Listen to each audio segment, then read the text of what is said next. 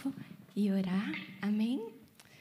Ô Senhor, em nome de Jesus, Pai, eu quero te agradecer, Senhor, por esse tempo, por esse tempo precioso onde nós podemos falar do teu amor, falar da tua palavra, Senhor.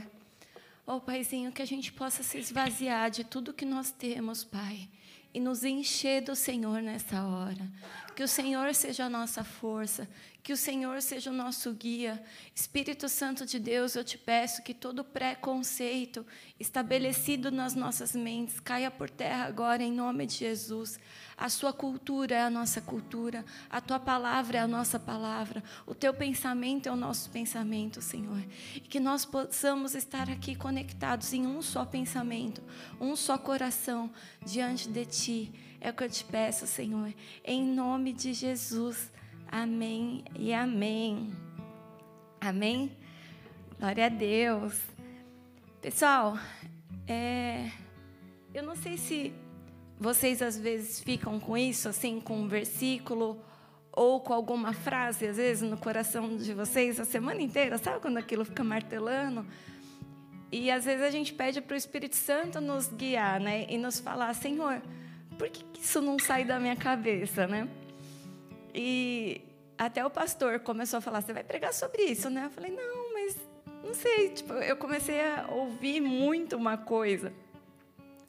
E o versículo que o Senhor colocou no meu coração, né, já tem umas duas semanas que não sai da minha cabeça, ele está lá em 2 Timóteo 1,7.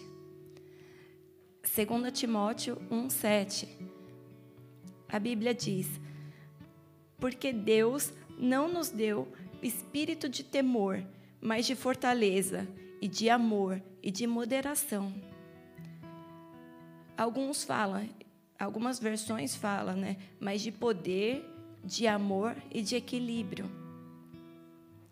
E é muito engraçado que eu creio num Deus de equilíbrio, e isso é uma palavra que é muito forte no meu coração. Deus é um Deus de equilíbrio. Toda vez que nós vamos para algum extremo, a gente acaba sofrendo algumas consequências daquilo. Entende? Porque Deus é um Deus de equilíbrio. Então, tudo que ele criou, a natureza, se você olhar para a natureza, existe um equilíbrio ali, né?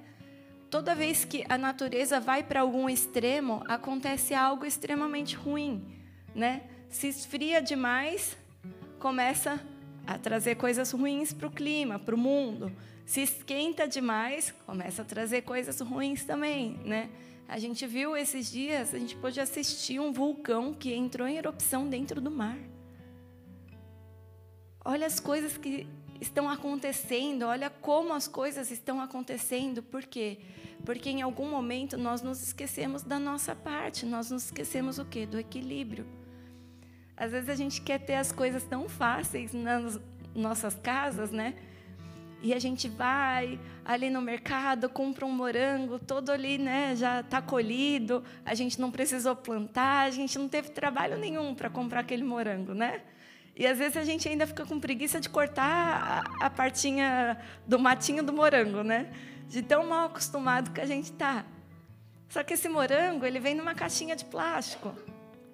Né? Para aquele morango chegar ali todo bonitinho, todo fácil para você, ele está chegando dentro de uma caixinha de plástico.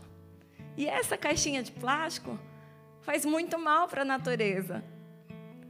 Essa, esse recipiente de plástico ou de madeira que tem ali, né, de papelão, enfim, que vem o morango, o morango é saudável, mas aquilo não é. E aquilo faz mal para o meio ambiente. E muitas vezes, para que a gente tenha uma vida mais fácil, outras coisas são sacrificadas. Vocês estão comigo? E quando a gente vai jogar uma simples caixinha de morango no lixo, a gente não tem nem consciência para onde vai, o que vai acontecer, qual é a consequência que nós vamos viver sobre isso. E aí, de repente, quando você tem um alerta de tempestade, um alerta de tsunami, um vulcão que entra em erupção, você fala: Meu Deus, como Deus é cruel, olha isso, por que tantas coisas ruins acontecem no mundo? Porque a gente não faz a nossa parte como ser humano. Vocês estão comigo? Quando Deus olha para a terra, ele vê que não existe um, um que não é pecador. Aí você fala, mas eu faço tudo certinho. Mas você não foi lá? Quem aqui nunca jogou algo no lixo que não foi no lixo reciclável? Levanta a mão. Eu já fiz isso. Aquele que nunca fez, que atira a primeira pedra. Mas o que você fez foi errado, foi egoísta. Entende? A gente erra e a gente peca sem nem perceber que a gente está errando e pecando o tempo todo, sem parar.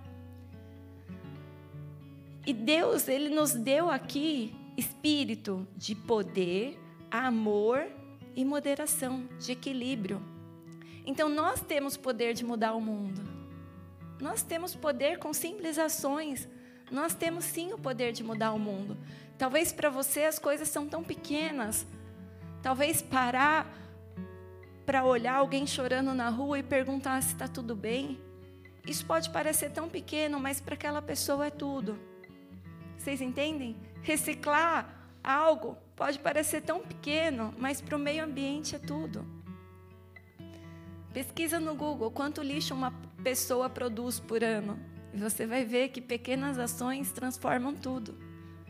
Eu não estou aqui para ensinar lição de Greenpeace, até porque eu já fui a pessoa Greenpeace por muitos anos, hoje eu sou pastora, tá? Então, amém. Não vou ficar aqui enchendo a cabeça de vocês. Mas o que eu quero dizer é que às vezes a gente espera fazer tantas coisas grandes e nós deixamos de fazer as pequenas. E Deus ele está nas coisas simples. É isso que faz e traz o equilíbrio para a nossa vida. Muitas vezes a gente espera que Deus faça coisas grandes na nossa vida e a gente esquece de viver o processo.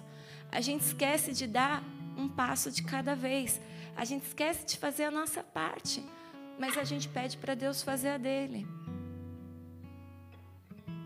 eu estava trabalhando essa semana e aí a minha chefe estava ali comigo e dava para ver que ela não estava bem, sabe? E aí eu olhava para a carinha dela, ela branca assim. E eu falei para ela: "Você tá bem?" Ela: "Tô." Tá bom, né? Ela é chefe. Quem sou eu para mandar ela ficar sentada, né? E daqui a pouco eu olhei para ela de novo, ela foi na porta, assim, tomou um ar, eu fiquei ali atendendo as clientes, pegando as roupas e tal. E aí eu fui falei para ela de novo, você tá bem? Ela, uhum. Aí, tá bom. Mas aí na terceira eu não aguentei. Eu falei, me perdoa, você não tá bem, senta aqui, eu vou pegar uma água e deixa comigo. Aí ela olhou assim, ela, é, eu não tô bem. Falei, então senta aqui, eu vou pegar uma água, fica aí, confia em mim, vai dar certo. E era uma loja, é uma loja de três andares assim, e eu estava tipo atendendo uma mulher lá em cima, que uma mãe que estava ali toda na dúvida, comprando um vestido tipo para ir para o casamento da filha. Lá embaixo, sabe aquele momento que assim tá uma paz? E eu falo, gente, Satanás, ele tem um termômetro que ele sabe o momento que você mais precisa que tudo esteja calmo, ele vai. Meu, tava. Sabe aquele dia que você não tem o que fazer no trabalho, que é até chato que a hora não passa? Tava assim. Bastou eu falar para ela, senta aí, conta comigo. Meu, começou a chegar um monte de gente. Aí a outra sobe no terceiro andar, só tava nós duas, tipo assim, eu lá embaixo, aí umas querendo provar, a outras tipo, sabe, o caos se instalou ali e eu pensando, meu Deus, eu falei para ela, conta comigo que tá tudo bem. A mulher tá lá dentro e eu me coçando para pedir ajuda, sabe? Eu falei, não, vai dar tudo certo, vai dar tudo certo. Senhor, eu confio em ti, eu confio em ti. Aí eu subia, descia, tal. No final, deu tudo certo. Venceu o desodorante, mas deu tudo certo. E aí ela me olhou assim, toda suada, toda para lá e para cá. E ela falou: Nossa, eu achei que brasileiro sentia frio aqui, né? Tipo, eu já estava de regata, eu já estava. Eu falei: É, né? Tá calor hoje, mas tá... ela tá tudo bem? Tá, tá tudo bem, né? Confia em mim, tá tudo bem. E naquela hora me veio uma coisa no meu coração eu pensei, bom, trabalhei com isso a minha vida inteira. eu não tenho dúvidas do que fazer, como fazer. Então eu sei fazer, eu não tenho medo. Por mais que pareça muito, eu não tenho medo, porque eu fiz isso minha vida inteira. Eu já lidei com esse tipo de situação a minha vida inteira. Vocês estão comigo? Só que às vezes acontecem outras situações que você não lidou com aquilo a vida inteira. Você entende? E nessa hora você amarela por situações menores. No mesmo dia, é, a esposa do apóstolo da igreja né, pediu para eu fazer uma reunião, tudo. Ela, ah, organiza. Fazer não, né? Organizar. Ok. Estou lá organizando a reunião tal. Dez minutinhos antes da reunião acontecer, ela me liga, Pri. E assim, a reunião ia ser com uma pastora querida que já veio aqui, tem os livros deles ali, né, é, na lojinha. O pastor Walter e a pastora Magali são pessoas bênção, pessoas que têm 35 anos de história de cura, libertação e oração. E era uma sala cheia de pastores que ela, né, a pastora Magali, ia ali ministrar. Eu só ia abrir o Zoom. Era só essa a minha função. Dez minutos antes, a pastora me liga e fala assim, Pri, você tem como fazer a sala ali, né? Tipo, eu falei, não, pastora, eu já criei a sala. Ela, não, a sala mesmo, assim, né? Apresenta ela, a hora ali no início e tal. Na hora, eu estava tomando uma água, eu Sabe quando dá aquela engasgada assim? Eu não tenho problema nenhum de orar aqui com vocês e nem nada disso. Mas não numa reunião com uma pessoa que, tipo assim, tá ali para eu aprender com ela, sabe? Mas me veio uma gagueira, me veio um.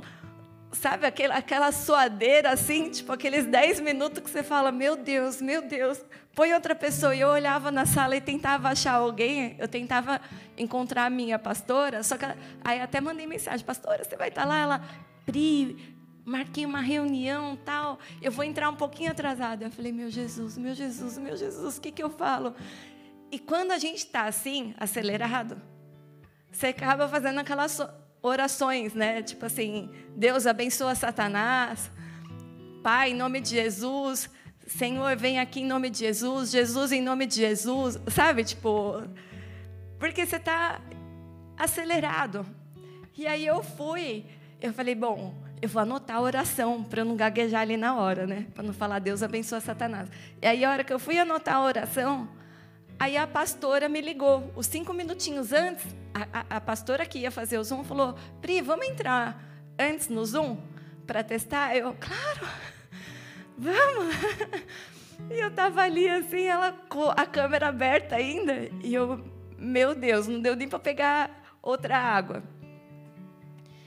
E eu falei, pastor, eu posso colocar um louvor? Posso. E ali naquele louvor eu estava ali me derramando, né? E o Senhor falou assim: Mas por que, que você está com medo? Por que, que você está ansiosa?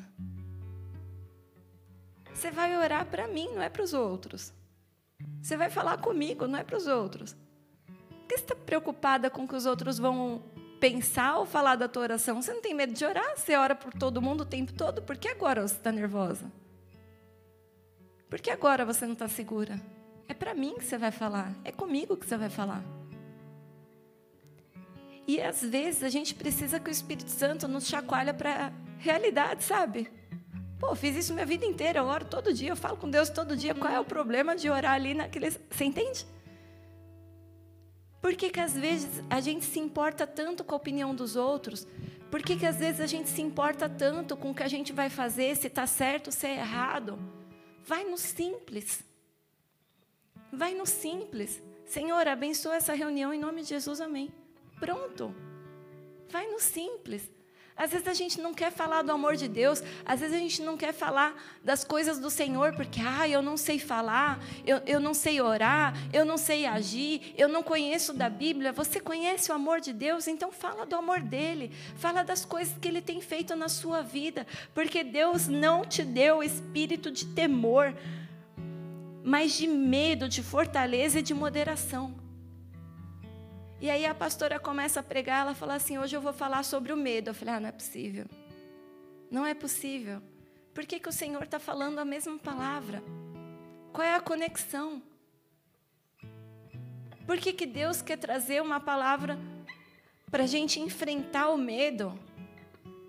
É uma luta que eu travei durante muitos anos entender que o medo é um espírito, porque aqui fala, Deus não deu o espírito do temor, o espírito do medo, ou seja, aqui a palavra é bem clara. O medo é um espírito. E se você pegar a palavra moderação, aqui foi escrito no grego, Paulo estava falando para Timóteo. Então a palavra moderação é a palavra. Ai, gente, eu não vou falar em grego, sorry. Sopronismos. Creio que é assim. É uma combinação de sos, que significa seguro, e prem, que é a mente. Portanto, pensar seguramente.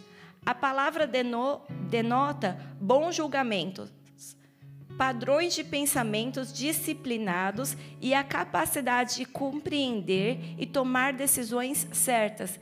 Inclui as qualidades de autocontrole e autodisciplina.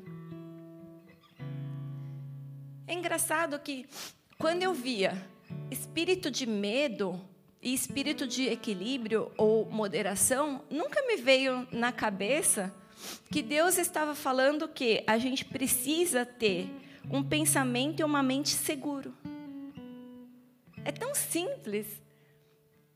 Mas se você está seguro, você não está com medo.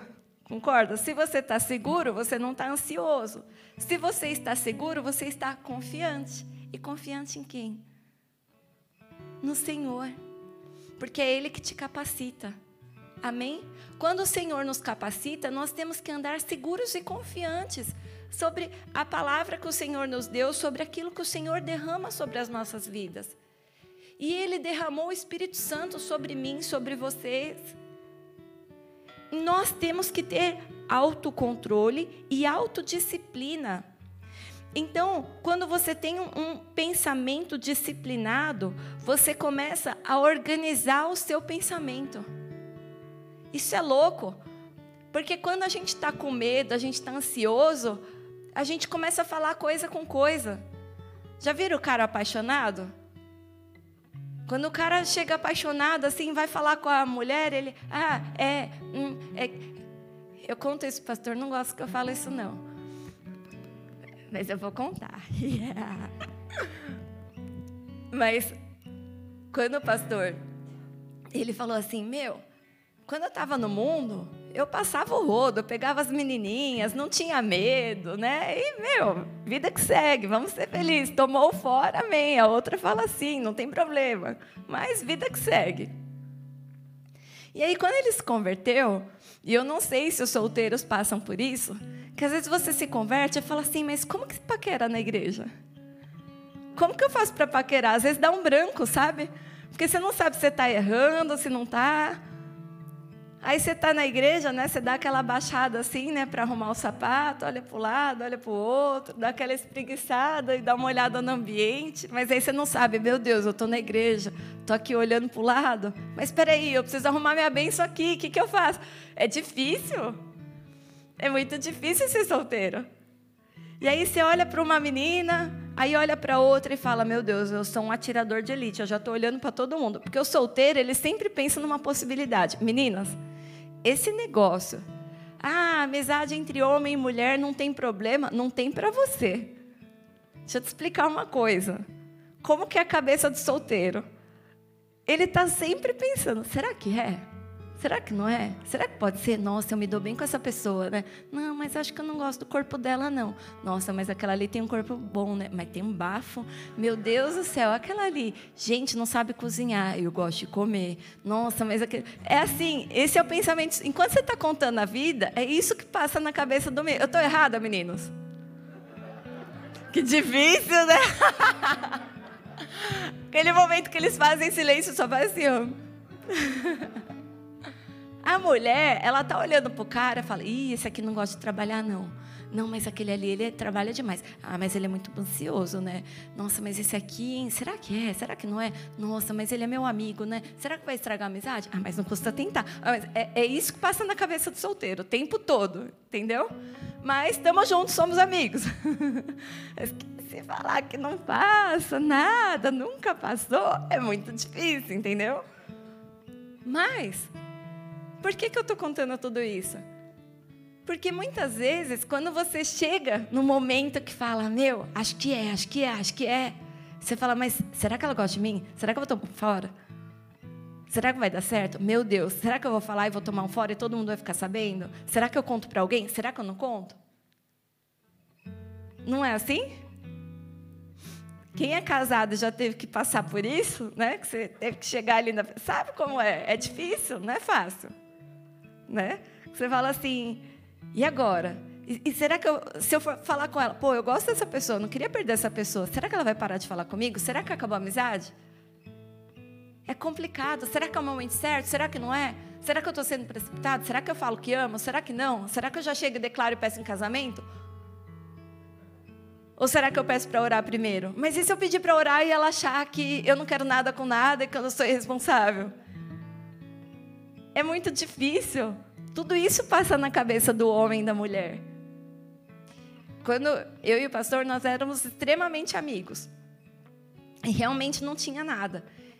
E eu lembro o dia que eu me apaixonei por ele, e ele lembra o dia que ele se apaixonou por mim, e foi no mesmo dia. Coincidentemente, foi um dia que todo mundo falava pra gente, há, um tempo, as pessoas falavam, ih, vocês dois, hein, vocês dois. E uma menina falou que estava gostando dele. Primeiro, eu fiquei com ciúmes. Eu falei, meu, só falta agora. Ele vai namorar com essa menina chata, não vai querer mais sair comigo, não vai querer mais não sei o quê, aí vai ficar namorando, tipo, e eu vou sair com quem agora? Porque ele era meu parça, tipo assim, ah, vamos no cinema, vamos sair, vamos... porque né, antes de casar ele gostava de ir no cinema, agora ele não vai. Mas ele era meu parça. E eu era aquela pessoa companheira. Não, vamos junto. Ele da educação física. Não, gosta de malhar, gosta de treinar. Pergunta se eu fiz academia depois que a gente casou. Mas, né, quando você está ali, né, você testa todas as possibilidades, né? Você está solteiro, você tem que correr atrás do prejuízo. Vai para academia, vai para cinema, vai para o restaurante, vai para todo lugar, né? Porque você precisa, quem não é visto não é lembrado, né? Mas é esse o pensamento. Mas o dia que eu pensei assim, poxa, eu estou sendo egoísta.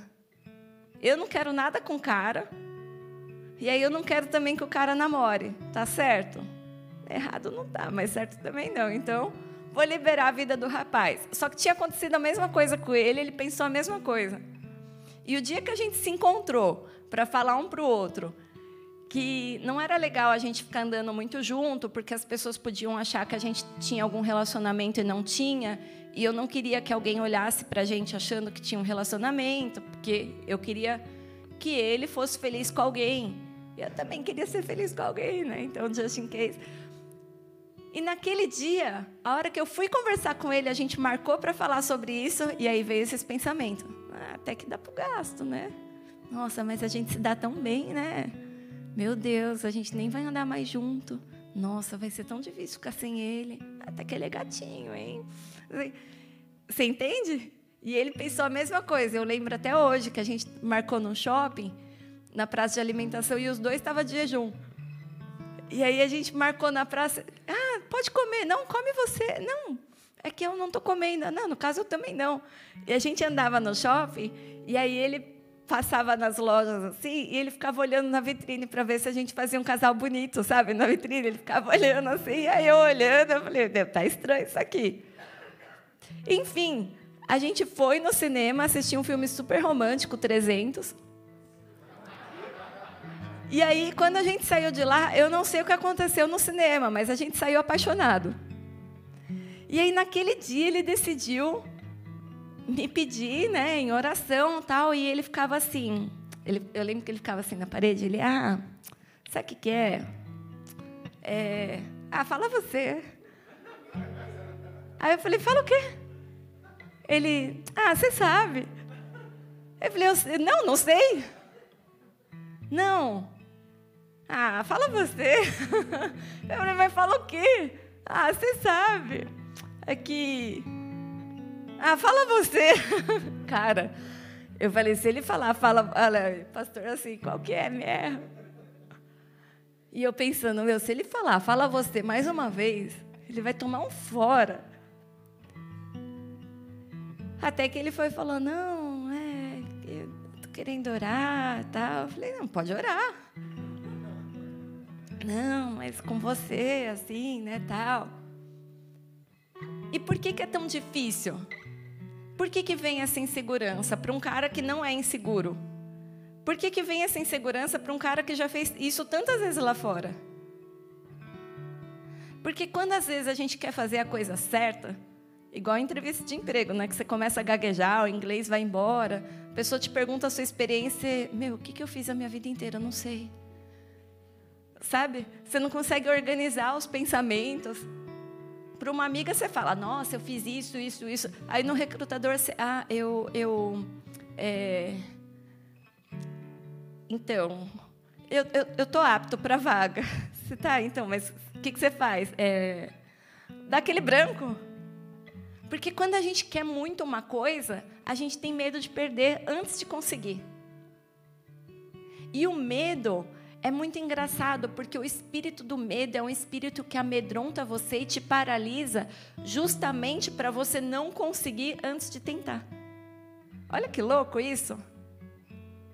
Ele te paralisa, ele te freia para você não conseguir e para te impedir de tentar.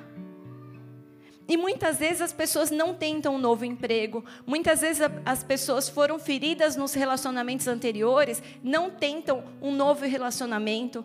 Muitas vezes o marido e a mulher já tentaram tantas vezes fazer com que o casamento desse certo, e tentaram tantas vezes e foram frustrados tantas vezes que eles têm preguiça. Eles param de tentar. Porque quando o medo vem, a esperança vai embora. E quando a esperança vai embora, a fé vai junto. E vem a apostasia, a apatia, a depressão. É o poder do Senhor, o amor, a paixão do Senhor que nos, que nos alimenta todo dia. O Senhor, Ele quer mostrar essas verdades para a gente. Se nós somos apaixonados pelo Senhor, apaixonados pelas promessas do Senhor, nós cremos nessas promessas e nós não vamos ter medo, nós vamos enfrentar, nós vamos para cima, porque nós sabemos quem luta por nós e quem vai à nossa frente. Amém? O Senhor não nos deu espírito de medo, mas de moderação, de poder e de amor, de fortaleza. E o que é a fortaleza? Não é construir muralhas de proteção. A fortaleza, ao invés disso, é você crer que existe um exército guerreando por você. Existe uma fortaleza armada ali. Os anjos do Senhor vão à sua frente. O Salmo 91 diz: Mil cairão ao meu lado, dez mil à minha direita, e eu não serei atingido, porque os anjos do Senhor pelejam por você. Quantas histórias na Bíblia nós vemos de pessoas que não chegaram a ir para a guerra, porque elas confiaram, entregaram a vida para o Senhor totalmente, entregaram a esperança, mas ainda assim elas não se acovardaram e foram. Davi disse: Quem é tu, Golias, para afrontar o exército do Deus vivo? E um baixinho venceu um gigante com uma pedrinha na mão. Quando você entende isso com pureza de coração, você não teme. Eu falo isso com pureza de coração, porque no Ministério Infantil a gente ensinou isso para as crianças. Oh, Milha já está ali. A gente ensinou isso para as crianças. E aí tinha o Bernardinho, uma criança super tchuca aqui na igreja. Quantos anos eles tinham? Uns dois, três aninhos, Miller? Por aí, né? Meu, eles ensinaram no Ministério infantil sobre o gigante que foi lá, afrontou o exército de Israel e tal. E aí chega o Miller, né? Tudo bem que o Miller é alto, mas para o Bernardinho, que tem dois, três anos, ele olhou o Miller e falou: o gigante. E aí a gente estava numa comunhão, ele pegou a chuquinha dele, assim, o mamá dele, aí ele olhou assim, ele fechou a cara, pegou o mamá assim, tipo, fechou a cara e queria, tipo, tacar o mamá no Miller, né, Miller? Só que, tipo, o Miller ama o Bernardinho. E o Miller olhou, achou estranho, a mãe também achou estranho. Ele, o gigante, mamãe, o gigante, fechou a cara e já ia tacar a choquinha no Miller. E por que, que ele achou que ele ia enfrentar o Miller? Porque ele creu com pureza de coração. Quem é o Miller para atacar o filhinho de Deus? Eu vou tacar o meu mamá na testa dele, ele vai cair que nem um gigante. E vai dar certo. E foi numa confiança, né? E a gente teve que fazer todo um trabalho ali de falar: não, ele é bonzinho, ele só é alto, ele não é gigante. Até hoje, né? Até hoje ele ainda ele é desconfiado. A gente estava ali, ele vendo as formiguinhas, ele mostrando a formiguinha para todo mundo. A gente, oh, mostra para o tio Miller. Não. Mas, por que, que eu estou falando isso para vocês? Porque uma criança, ela não tem muralhas de proteção, mas ela tem uma fortaleza de proteção, de amor, e não de medo. Satanás, ele tenta imitar as coisas de Deus. O Senhor, ele te cria numa redoma de proteção e a palavra de Deus te protege de todas as situações e de todas as coisas. E ele cria essa ele organiza, né, o mundo espiritual inteiro para que você seja protegido por ele, pelo amor dele, pelas promessas dele. E Satanás ele tenta fazer com que as frustrações da sua vida te façam construir uma muralha de se afastar das promessas de Deus e das pessoas, que te impede de alcançar as promessas de Deus. Vocês estão comigo? Isso é muito louco. A palavra de Deus é, Diz lá em João 14, 25. João 14, 25. Tenho-vos dito isso, estando convosco, mas aquele consolador, o Espírito Santo que o Pai enviará em meu nome, vos ensinará todas as coisas e vos fará lembrar de tudo quanto vos tenho dito. Deixo-vos a paz a minha paz vos dou. Não vou-la dou como o mundo dá. Não se turbe o vosso coração, nem atemorize. Aqui, Jesus ele diz para a gente não ficar com o nosso coração ansioso, para que a gente não atemorize o nosso coração, porque nesse momento ele estava falando que ele iria ter com o Pai mas que Ele ia deixar o Espírito Santo com a gente, o Espírito Santo Consolador, e que nós faríamos obras maiores do que o que Ele fez. Mas quando Ele diz aqui que Ele deixa o Espírito Santo Consolador, nós entendemos Consolador como quem? Quando a gente tem uma perda, você entende o Consolador como aquele que está do seu lado, limpando as tuas lágrimas, e muitas vezes nós vemos o Espírito Santo somente dessa maneira. Mas, voltando ao grego, né? A palavra consolador diz paracletos. E o que, significa essa, para, essa palavra, paracletos? Significa ao lado de, para, ao lado de, e kaleo, chamar. Então, a palavra significa chamar alguém para estar ao lado de, chamar para estar ao lado de. Então Jesus ele quis dizer que eu não vou estar mais aqui fisicamente andando ao seu lado, mas você vai ter aqui fisicamente o Espírito Santo. Eu vou deixar o Espírito Santo para andar ao seu lado, para andar com você o tempo todo, como se fosse eu aqui. Eu estou indo, mas eu estou deixando aqui o Espírito Santo Consolador, ou seja, o teu companheiro é o Espírito Santo de Deus. Eu estou deixando um companheiro, um amigo fiel e leal aqui com você, para que todo aquele que crê em mim tenha acesso a Ele, por meio de Deus Pai. Amém? Então nós não estamos sozinhos, por quê? Porque nós temos o Espírito Santo Consolador. E a palavra consolador, ela também aqui diz como mediador, confortador, ajudador, advogado. Aqui a gente vê o Espírito Santo na representação de um promotor, mas também de um advogado. Ou seja, ele é aquele que acusa o pecado, e ele é aquele que te fala: olha, esse caminho não está legal, esse caminho é errado. Mas Ele também é aquele que advoga a sua causa. Eu sei que você errou, mas eu estou aqui, eu te perdoo. E eu estou com você. Você não precisa mais andar nesse pecado, porque comigo você é forte. Nós somos templos do Espírito Santo. Eu não sou uma nova criatura. Eu não sou. A Bíblia diz que quando nós nos convertemos, nós nos tornamos uma nova criatura, porque o Espírito Santo de Deus habita em nós. Mas quando nós rejeitamos o Espírito Santo de Deus, a casa antiga ainda está aqui. Então eu sou uma nova pessoa, porque não sou eu mais quem vivo, mas o Espírito Santo habita em mim. Logo, se ele não está mais em mim, não sou eu a pessoa transformada, mas eu sou a velha, o velho homem, a velha Priscila, que habita ainda dentro de mim. Vocês estão comigo?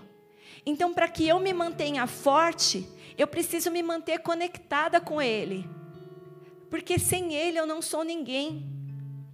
E muitas vezes, quando o Espírito Santo começa a te guiar, começa a te levantar, isso acaba atraindo uma soberba espiritual, uma soberba em relação ao mundo lá fora. Talvez você, por ser cristão, você se acha melhor do que as pessoas lá fora, ao ponto de se tornar julgadores. Mas Deus não nos criou para que sejamos julgadores, ao contrário, nós precisamos considerar o nosso próximo maior do que a gente mesmo. É isso que a palavra de Deus diz. Eu amo o Senhor seu Deus sobre todas as coisas e o meu próximo como a mim mesma. Eu não posso sair do equilíbrio, me colocar abaixo do meu próximo e nem acima dele, porque aos pés da cruz o terreno é plano. O mesmo Espírito Santo que age através da minha vida, o mesmo Espírito Santo que age tem poder para agir sobre mim, ele tem poder para agir sobre você. É engraçado que quando eu estudei missões, eu era adolescente, e eu escutei a história de uma mulher que eu sempre falo, me perdoa, mas é uma heroína da fé, é, é uma mãe das missionárias, é assim que ela é conhecida. O nome dela é Amy Carmichael. E a minha vida inteira eu achei que ela era britânica, não deixa de ser. Eu sempre achei que ela fosse britânica. Ela nasceu em 1867 e morreu em 1951. Mas ela nasceu na Irlanda do Norte. E quando eu estava aqui na Irlanda, depois de uns três anos, eu vi que a pessoa que mais me inspirou na vida era irlandesa. Eu fiquei tão feliz.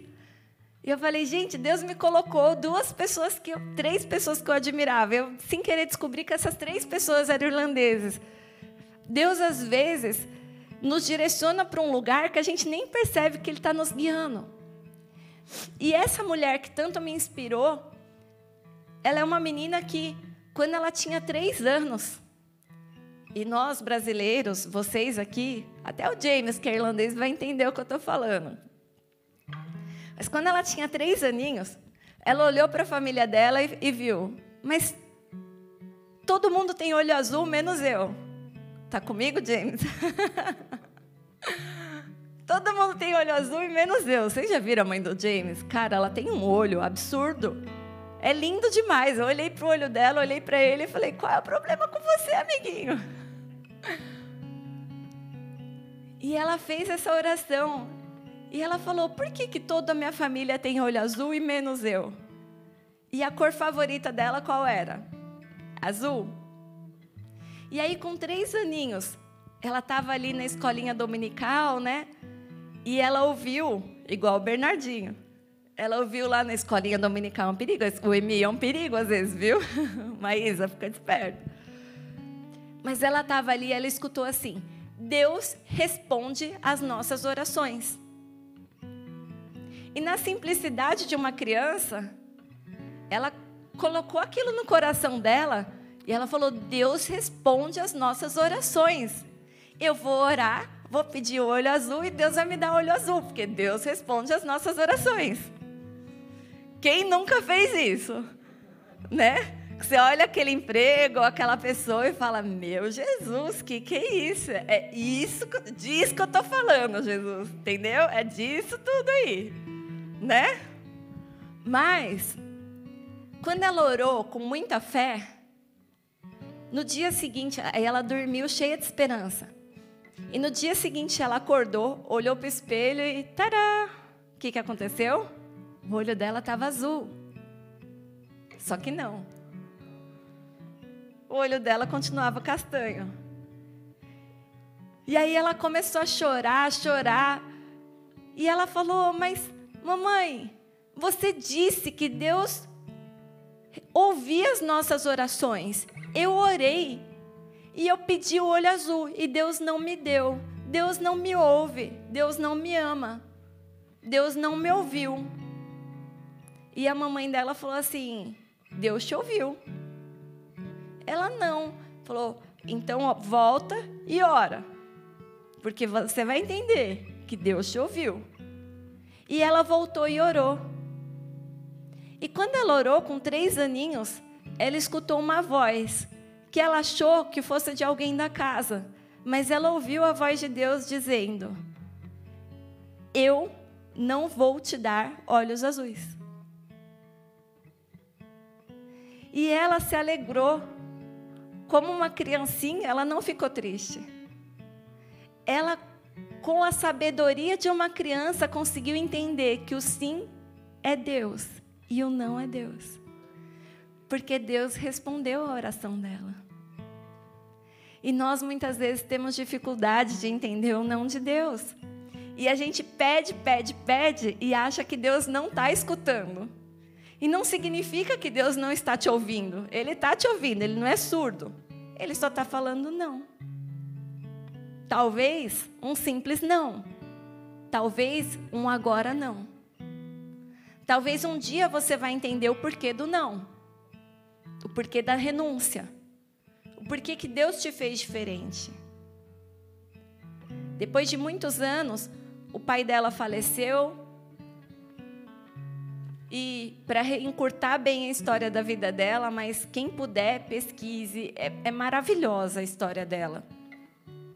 Mas ela foi chamada, ela teve que ir para a Inglaterra, ela estudou ali. E ela conhecia um missionário na China. E ela sentiu no coração um chamado para missões. E um dia ela escutou novamente a voz de Deus. E a voz de Deus só falou: vai. Mas ela não sabia para onde. Então, como ela conhecia aquele missionário ali da China, ela falou: vou para a China. E aí ela foi, só que ela tinha uma doença crônica. E aí o missionário falou: Não, não vou aceitar você na China doente. E ela acaba indo para o Japão. Quando ela chega no Japão, e ela doente, com dor, ela acaba voltando para a Inglaterra. Ficou um ano no Japão, voltou, aprendeu a cultura local, aprendeu bastante coisa e voltou para a Inglaterra, porque era um lugar muito frio. E como ela tinha dor crônica, o frio piorava a dor dela. Então ela volta para a Inglaterra. E aí depois ela acaba indo para a Índia. E a Índia era um país mais quente. Quando ela chegou naquela nação, ela já tinha tido experiência de missões ali no Japão. Já haviam missionários no Japão que conheciam a cultura, que já estavam fazendo o trabalho, mas na Índia ninguém conhecia. E ela falava: Eu preciso conhecer a cultura, eu preciso entender o que, que eles acreditam. Só que para entrar nos templos, onde tinham os cultos, eram lugares escuros que somente indianos podiam entrar ali. Quem não fosse indiano e entrasse no templo, morria. Mas ela precisava ver, porque ela via meninas indo para o templo e não voltavam. E ela falava: O que, que acontece ali? Eu preciso saber. Como que eu vou falar do amor de Deus para essas pessoas se eu não entendo o que eles acreditam? E fica uma dica. A gente tem que ter empatia com que as pessoas dessa terra creem, para que a gente possa, quais são as dores deles, para que a gente possa levar as, as boas novas de Cristo. Amém? Então, ela pensou: preciso estudar o local. E aí ela teve uma ideia. Ela pegou café, misturou café num pouquinho de barro e passou o café no corpo todo. Pegou um sara indiano e entrou disfarçada no templo, porque a pele dela super branca, qualquer um ia saber ali que ela não era dali. E ela entrou escondida e conseguiu enxergar ali que aquelas meninas eram oferecidas como sacrifício. E ela ficou horrorizada, porque ela se converteu ainda criança. E ela sabia que aquelas meninas tinham alguma consciência do que estava acontecendo ali. E o Senhor colocou uma urgência no coração dela. Eu preciso fazer alguma coisa por essas meninas. E aí, quando ela saiu do templo e ela arriscou a vida dela para fazer isso, as pessoas falaram: Que bênção! Como o Senhor foi bom e te deu uma estratégia. Mas outros missionários britânicos tentaram fazer isso, mas nenhum conseguiu, porque eles tinham olhos azuis. Que bom que você não tem olhos azuis, porque com os olhos azuis você jamais seria confundida ali dentro. Então ela entendeu. E ela agradeceu. Por que, que Deus não deu olhos azuis? Quantas vezes nós temos raiva de Deus porque Deus não faz as coisas do jeito e da maneira que a gente quer?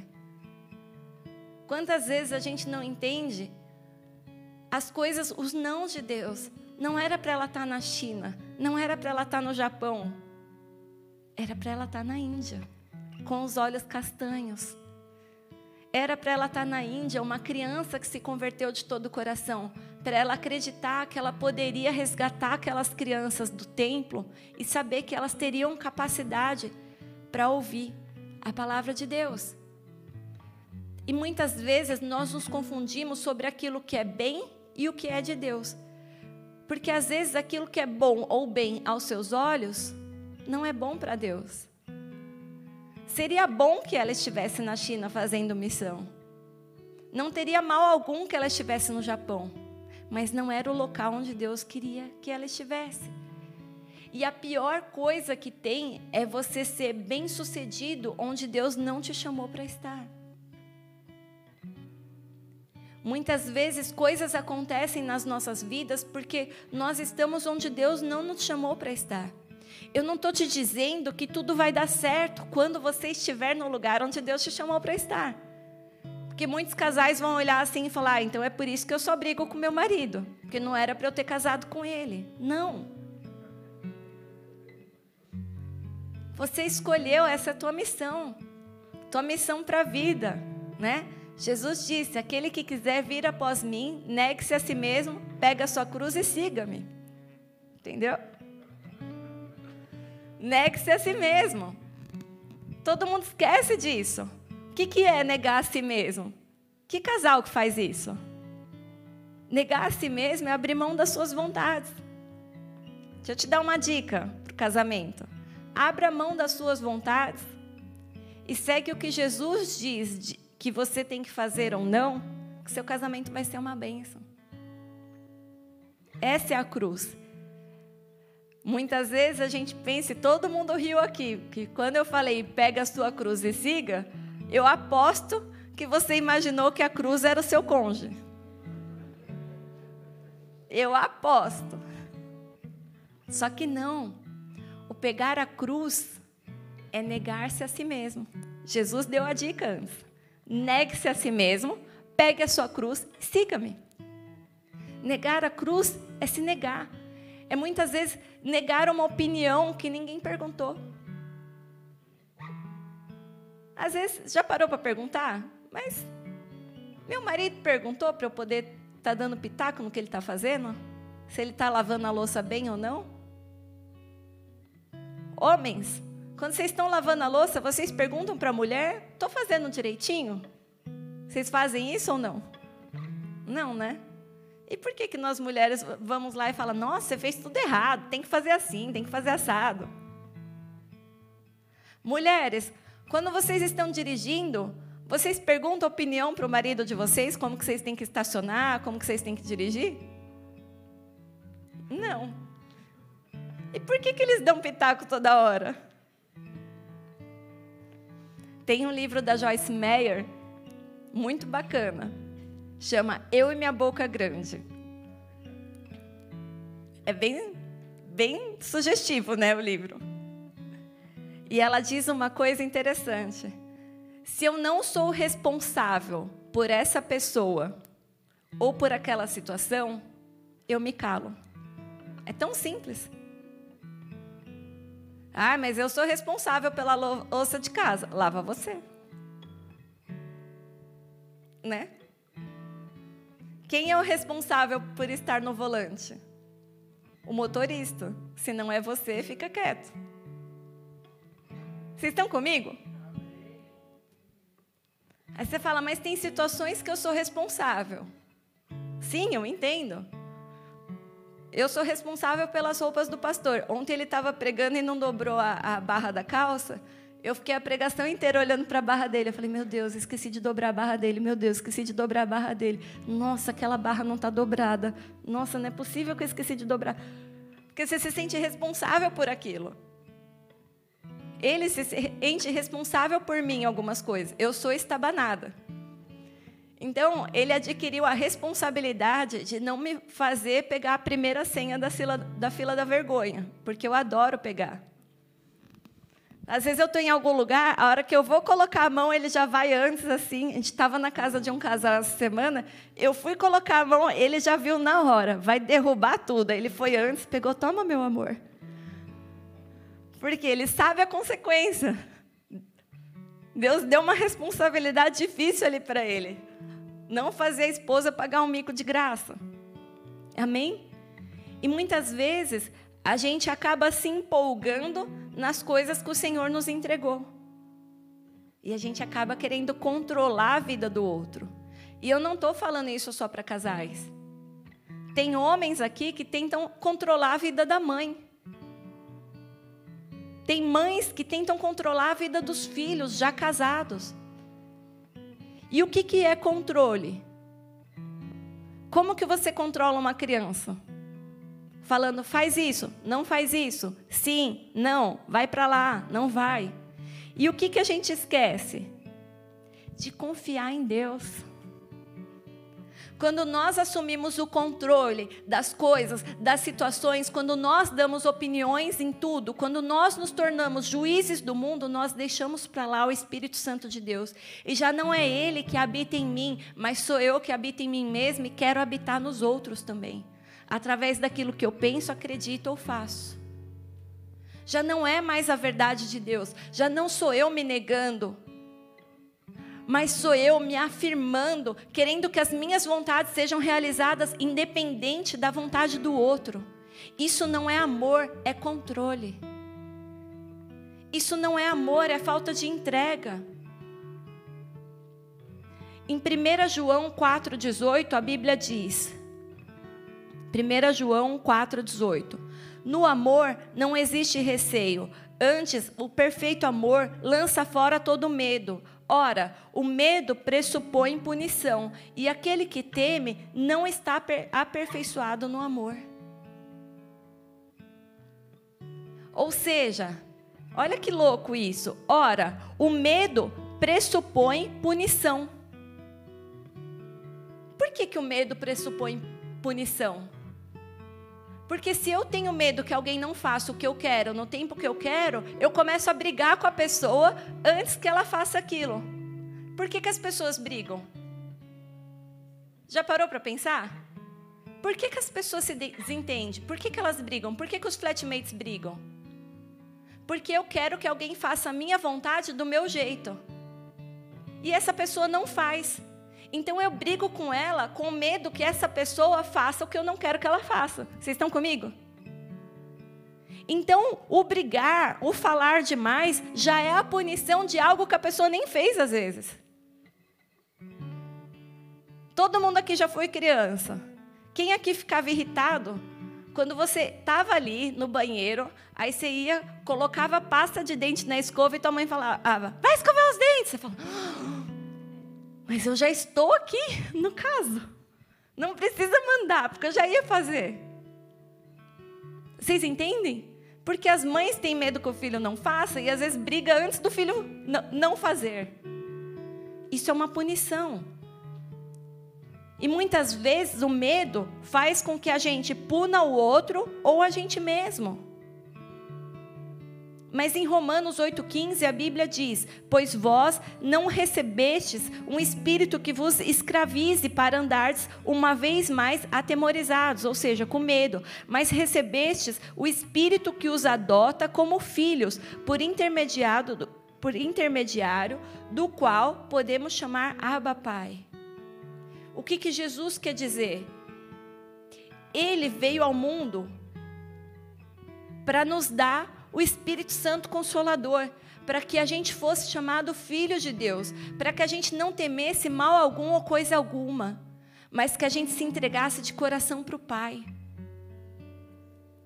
O Senhor está te chamando para ir além. O Senhor está te chamando para ousar. O Senhor está te chamando para parar de se amedrontar para parar de ouvir as punições que você mesmo faz contra você ou contra os outros. O Senhor está te chamando para se esvaziar de você mesmo, ouvir a voz dele e falar: Abba, Pai. Eu sou o seu filho. O Senhor tem total controle e domínio sobre a minha vida. Eu entrego a minha vida, eu entrego a vida da minha esposa, dos meus filhos, dos meus pais nas tuas mãos. Esse controle, esse domínio não está mais sobre mim. Eu entrego a minha vida profissional, eu entrego o meu casamento, eu entrego a minha vida verdadeiramente a ti. Eu recebo o teu Espírito Santo e te chamo, Abba Pai, Abba Paizinho. Antes que eu fale, antes que eu pense, o Senhor sabe aquilo que está no meu coração. O Senhor diz que coisas boas o Senhor tem para nós. O Senhor tem planos de paz e não de guerra. Eu recebo a tua paz, eu recebo a tua paz e eu tiro todo o tormento da minha mente, do meu coração, todo medo. Eu recebo a tua paz e como um filho, eu me entrego aos teus cuidados, sabendo que o Senhor é quem me alimenta, o Senhor é quem cuida de mim, é quem cuida da minha casa, é quem cuida do meu futuro e da minha família, em nome de Jesus, amém.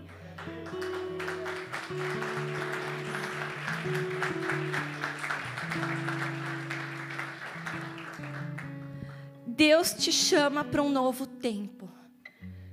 Deus te chama para um novo tempo. Ele nos levou para um tempo onde nós estávamos com medo dentro das nossas casas, com medo daquilo que a gente não podia ver ou tocar, com medo da morte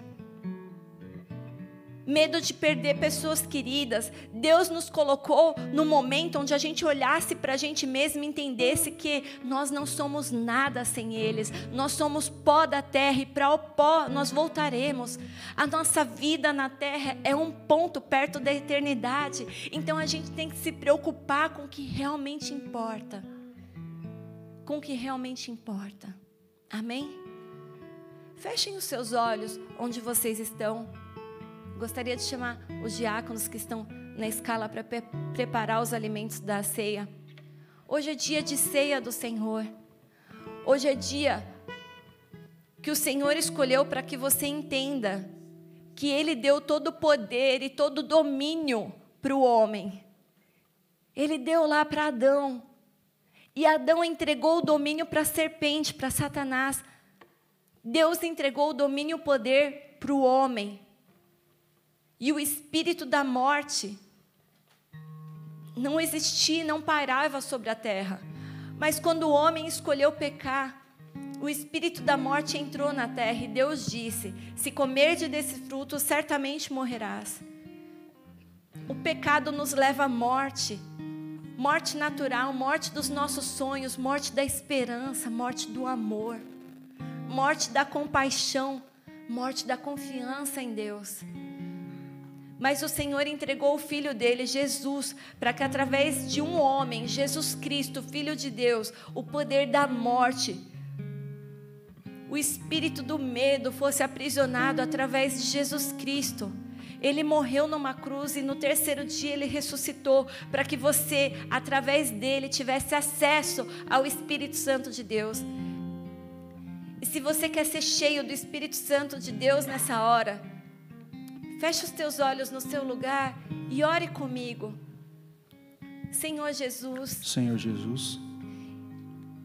Eu me arrependo, Eu me arrependo, porque até hoje estive escravo porque até hoje estive escravo, escravo do medo, escravo do medo, escravo dos meus pensamentos, escravo dos meus pensamentos, escravo dos meus pecados escravo dos meus e pecados dos meus conceitos. e dos meus conceitos. Sempre fui cheio de mim, Senhor, Sempre fui cheio de mim, Senhor, mas eu quero me esvaziar. mas eu quero me esvaziar. Eu quero me esvaziar Eu quero me esvaziar de tudo aquilo que eu acredito, de tudo aquilo que eu de acredito, tudo aquilo que eu creio. de tudo aquilo que eu creio. Eu quero queimar todas as minhas bandeiras. Eu quero queimar todas as minhas bandeiras. E eu declaro E eu declaro que a tua verdade é a minha verdade. que a tua verdade é a minha Que verdade. o seu reino é o meu reino. que o seu reino é o meu reino. E aquilo que o Senhor diz que é bom E aquilo que o Senhor diz que é bom é o que para mim é bom. é o que para mim é bom. E o que o Senhor abomina E o que o Senhor abomina é aquilo que eu vou me afastar. é aquilo que eu vou me afastar. Me ajuda, Espírito Santo, Me ajuda, Espírito a Santo, caminhar contigo a caminhar contigo nessa nova vida, nessa nova vida, para que não seja mais eu quem viva, para que não seja mais eu quem viva, mas que seja o Senhor habitando em mim. mas que seja o Senhor habitando em Eu mim. reconheço Eu reconheço Jesus Cristo, Jesus Cristo, o Filho do Deus o vivo, Filho do Deus vivo, que veio para a terra. Que veio para terra. Para tirar o poder do medo, para tirar o poder da do medo, morte, da morte, para me entregar o poder da para vida me entregar o poder da vida. E da vida eterna. e da vida eterna. Eu peço a Ti, Senhor, Eu peço a Ti, Senhor, me entrega o Teu Espírito, me entrega o Teu Espírito, escreve o meu nome escreve o meu no nome livro da vida. no livro da vida. Enche-me, Senhor, Enche-me, Senhor, com Teu Espírito Santo. com Teu Espírito Santo. Fala comigo Fala comigo através de sonhos, através de sonhos, visões, visões, cultos, cultos, palavras, palavras, através da Sua palavra, Bíblia, através da Sua palavra, Bíblia, dos louvores. dos louvores. Fala comigo, Senhor, Fala comigo, e Senhor, me leva para o centro da Sua vontade. e me leva para o centro da Eu Sua não vontade. quero ser bem-sucedido. Eu não quero ser bem-sucedido. Naquilo que o Senhor não me chamou para fazer, naquilo que o Senhor não me chamou para fazer, mas eu quero viver mas eu quero viver a plena vontade do Senhor na minha vida a plena vontade do Senhor na e minha vida receber e receber o espírito de o poder, espírito de poder, de amor de amor e de moderação. e de Em moderação. nome de Em Jesus. nome de Jesus. Amém. Senhor Jesus, eu oro nessa hora por cada um que está aqui, Senhor. Entrega, Pai, o domínio próprio sobre eles. Entrega os, os frutos do Espírito sobre eles, Senhor. Que nós pega- possamos negar a nós mesmos, pegar a nossa cruz e seguir, Pai. Em nome de Jesus, nos olha, Pai, nessa hora, som do nosso coração. A tua palavra diz que antes de viver o momento da ceia, nós temos que autoanalisar, olhar para o nosso coração, olhar para dentro de nós e ver onde está o pecado em nós e não no outro, Pai. Senhor, nós nos arrependemos, Pai, por apontar os dedos para o próximo antes de tirar a trave, Pai, dos nossos olhos. Nós queremos tirar o cisco do olho do nosso irmão. Paizinho, nós nos arrependemos diante de Ti. Fiquem no seu lugar. Mas se levantem os diáconos agora, eles vão entregar os elementos da ceia, o pão e o vinho. Nós vamos tocar um louvor de adoração, mas estejam em espírito no seu lugar. Se arrependam, peça para o Senhor te mostrar onde você tem sido intrometido, onde você tem sido dominador, onde você tem desejado a sua vontade acima dos outros, acima das pessoas que estão ao seu redor onde você tem sido cheio de si e pouco do Senhor. Se arrependa nessa hora. Seu sangue leva-me além a todas as alturas, onde ouço a tua voz, fala de tua justiça pela minha vida. Jesus, esse é o teu sangue.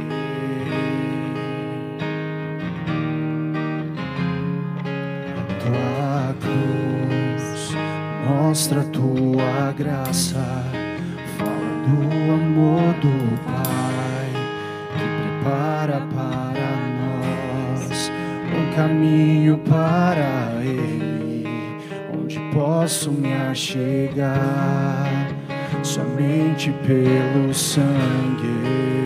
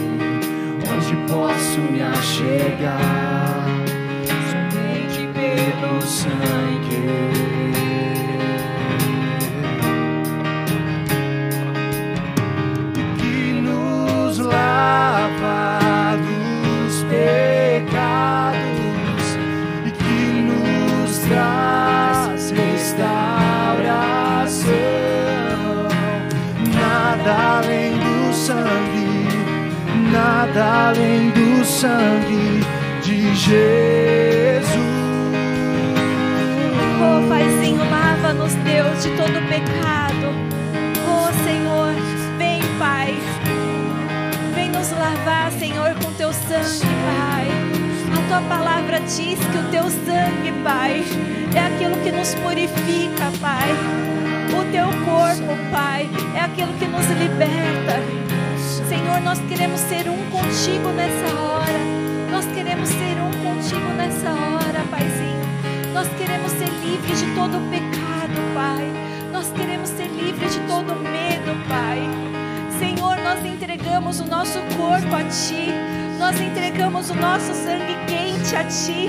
Nós entregamos a nossa justiça própria por aquele que se fez injusto por amor a nós. Nós entregamos, Senhor. Nós entregamos os nossos sonhos a Ti por aquele que abriu mão dos seus próprios sonhos por amor a nós. Oh Senhor, traga o renovo sobre as nossas vidas, Pai. Traga o renovo sobre as nossas vidas, Pai. Se você que está aí ainda não recebeu os elementos da ceia, levanta a mão no seu lugar, que os diáconos vão te encontrar.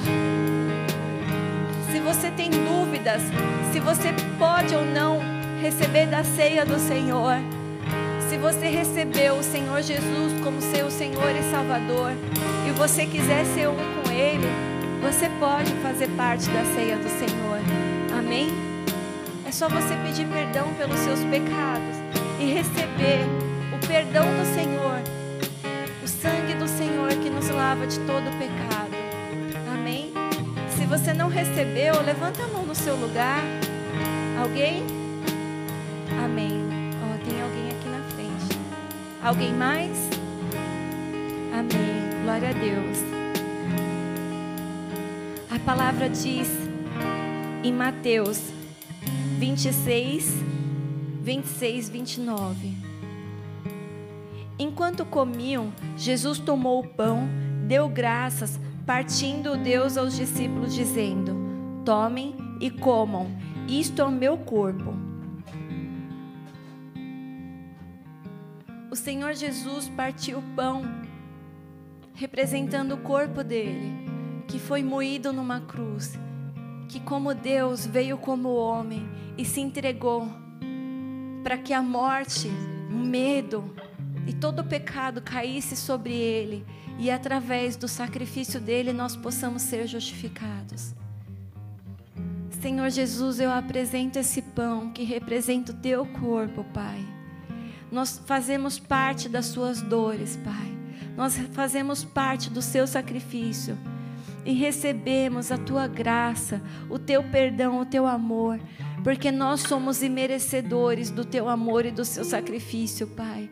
Mas o Senhor o fez e nós recebemos da graça, da libertação de todo espírito de medo, de todo espírito aprisionador, de todo espírito de pecado.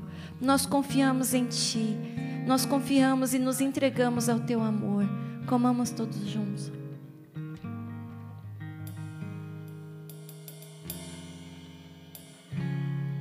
Em seguida, tomou o cálice, deu graças e ofereceu aos discípulos, dizendo: Bebam dele todos vocês. Isto é o, é o meu sangue da aliança, que é derramado em favor de muitos para o perdão dos pecados. Eu digo que, de agora em diante, não beberei deste fruto da videira até aquele dia. Esse cálice representa o sangue de Jesus que foi derramado naquela cruz. Senhor, o teu sangue se foi para que nós possamos ser lavados, Pai, de toda a natureza do pecado. O Senhor morreu naquela cruz para que nós possamos receber a vida, a vida eterna. Nós recebemos o Senhor. Nós entramos nessa ponte, Pai, e recebemos o Senhor no nosso coração. Nós recebemos e tomamos parte da Sua cruz, Pai. Nós tomamos parte da Sua cruz. O Senhor, antes de nos pedir, nos deu exemplo, abrindo mão de si mesmo, ao ponto de morrer, Senhor, em nosso favor. Oh, Paizinho, que nós possamos aprender a morrer para nós mesmos, por amor ao nosso próximo, como o Senhor fez, Pai. Que nós possamos morrer para as nossas opiniões, para os nossos achismos, para as nossas certezas, Pai. Por amor ao nosso próximo, Pai. Nos ensina, Pai. Lava-nos do pecado. Tomamos todo, tomamos esse cálice, em nome de Jesus.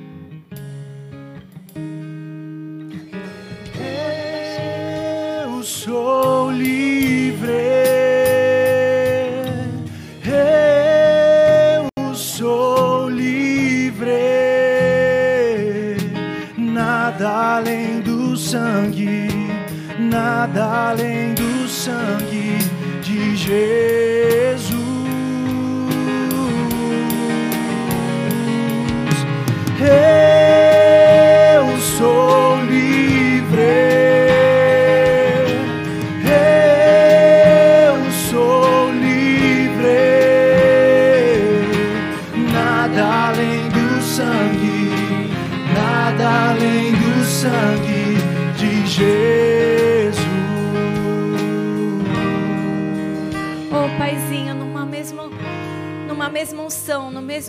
Espírito, Senhor, eu te peço, renova nossa mente, dai-nos espírito de poder, de moderação e de amor, Senhor.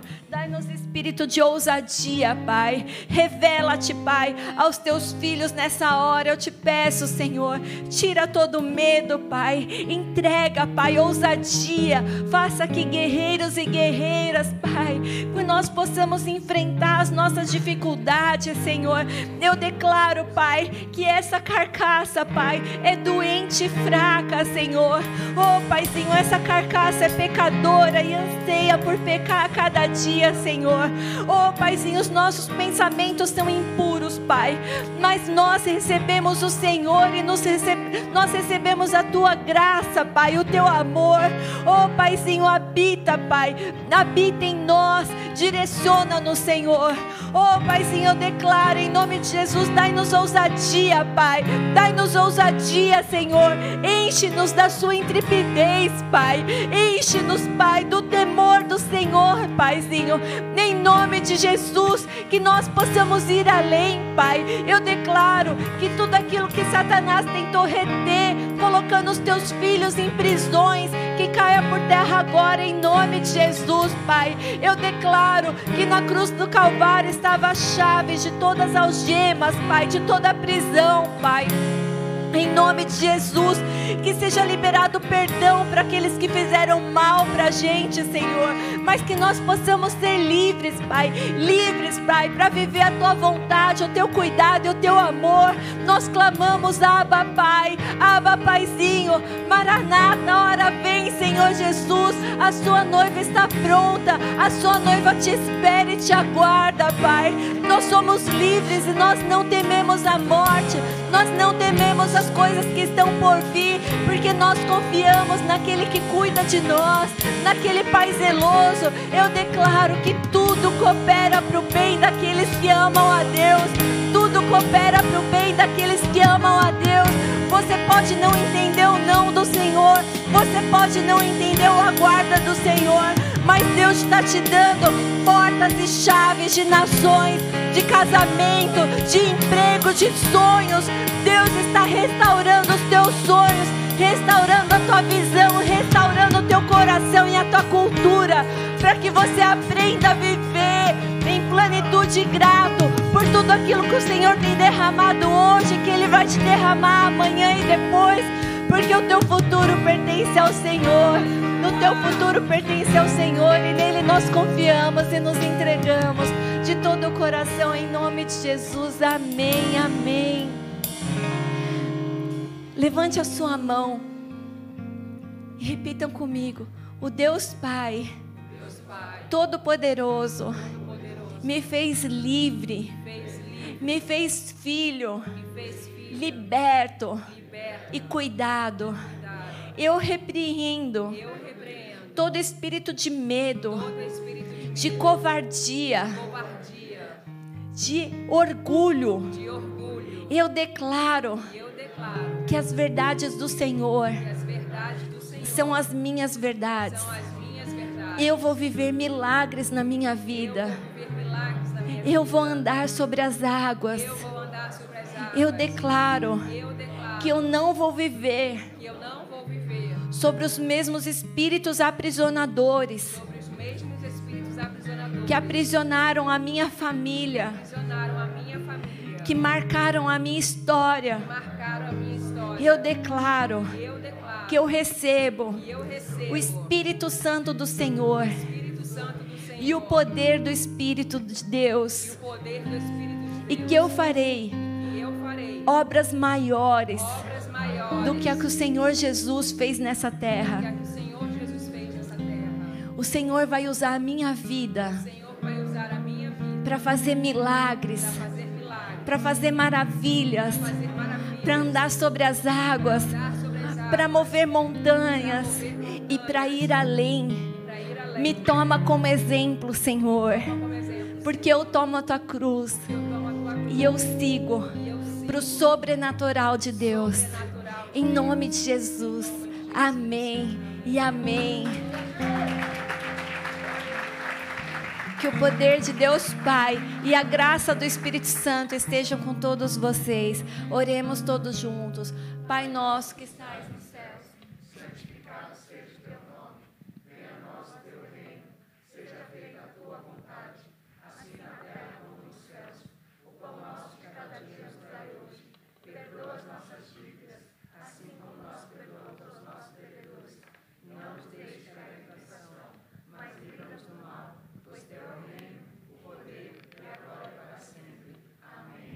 Amém.